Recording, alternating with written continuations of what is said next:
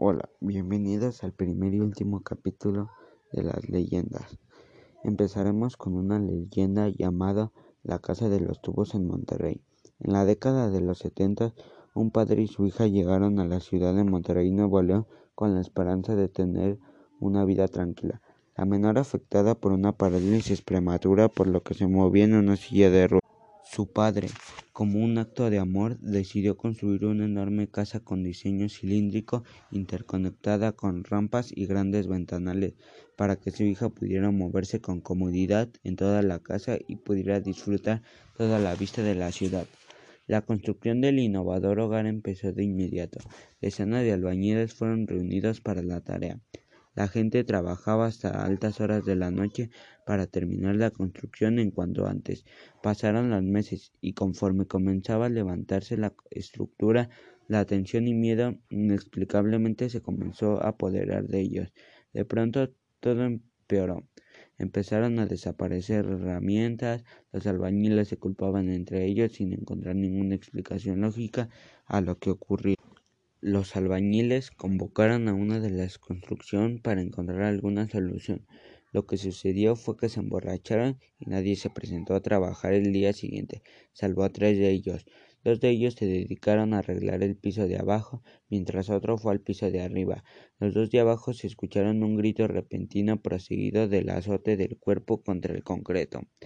El hombre yacía muerto sobre el piso, y sus ojos se veían la marca del terror como si justo antes de morir hubiera visto a un ser infernal. Poco tiempo después de la tragedia, otro albañil cayó inexplicablemente por una de las ventanas. Cuenta la leyenda que antes de morir le dijo a sus padres No quiere que estemos aquí. El padre empeñado de terminar en la casa no cesó en las construcciones pese a las tragedias. Un día llevó a sus hijas para mostrarles lo avanzada que estaba la construcción. En un descuido, la niña, paseando por casa, llegó al piso más alto del edificio. Desde allí se escuchó el deslice de la silla de ruedas por una de las rampas a gran velocidad, lo que produjo que la niña saliera volando por la ventana y muriera. Días más tarde, el papá se suicidó en el mismo lugar. Por más de cuarenta años la casa estuvo habitada e inconclusa. En el 2016, una firma de arquitectos compró el lugar y ha trabajado en su remodelación. Empezamos con la segunda historia llamada La mulata. Cuenta que hace muchos años en Córdoba existía una mujer misteriosa, porque vivía aislada del trabajo social y no se conoció su procedencia. Se dice que era una huraña, porque su belleza era tanta que cuando salía a la calle era víctima de habladuría. Se le conocía también porque usaba hierbas para hacer curaciones maravillosas y por predecir sucesos naturales como temblores y hasta por conjurar tormentas. Esa fama empezó a inquietar a los habitantes de Córdoba, quienes le empezaron a acusar de bruja. Todos parecían obsesionados con ella, pero el alcalde era el principal. Su nombre era Martín de Ocaña, un hombre ya de edad que le confesó su amor y le ofreció hasta la perla de la Virgen, con tal de que ella estuviera con él, pero la mulata no accedió. Don Martín, despechado y desairado, le acusó de haberle hecho tomar un brebaje para que perdiera la razón.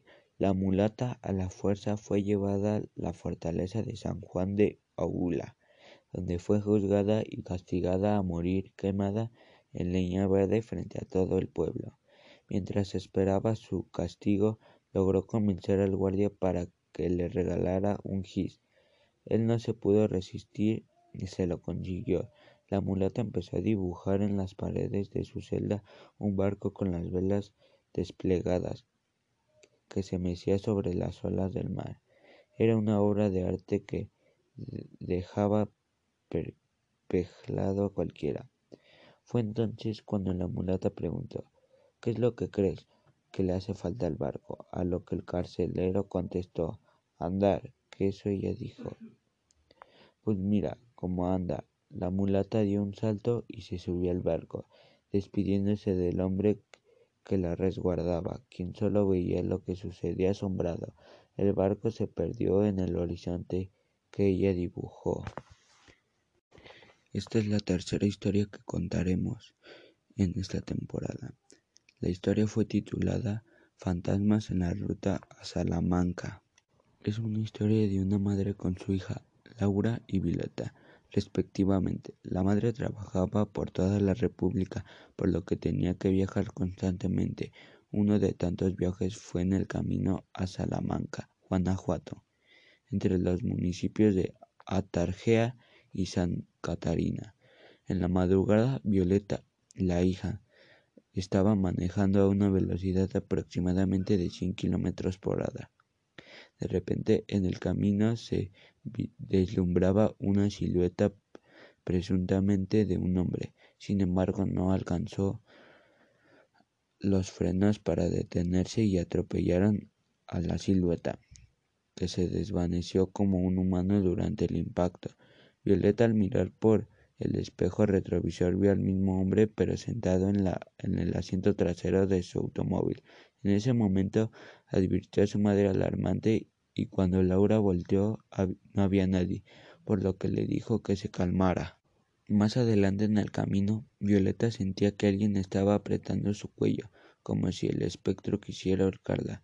La madre, al escuchar a su hija que estaba siendo ahorcada, volteó y en ese momento vio a la piel del cuello de Violeta se hundía y la jalaba hacia atrás. Al ver aquello, la mamá maldijo al espectro y la presión en el cuello de su hijo fue disminuyendo hasta que desapareció. la experiencia fue tan sorprendente que ambas volvieron al sitio de los hechos, pero en el día para confirmar lo que había sucedido. En esa vista vieron una cruz a orillas de la carretera, en el punto exacto donde ellas tuvieron el infortunio, y, y no tuvieron duda que era esa persona muerta quien trató de matarlas. Esta es la cuarta historia que contaremos en este podcast, conocida como las marionetas del Capi, Oviedo y Celaya. En la década de los setentas en Celaya existió un titiritero de nombre José, conocido como Capi o Viejo, que montaba un show en la ciudad a lo largo de la calle de Hidalgo, en el centro de la ciudad, o en su propia casa, en la misma calle.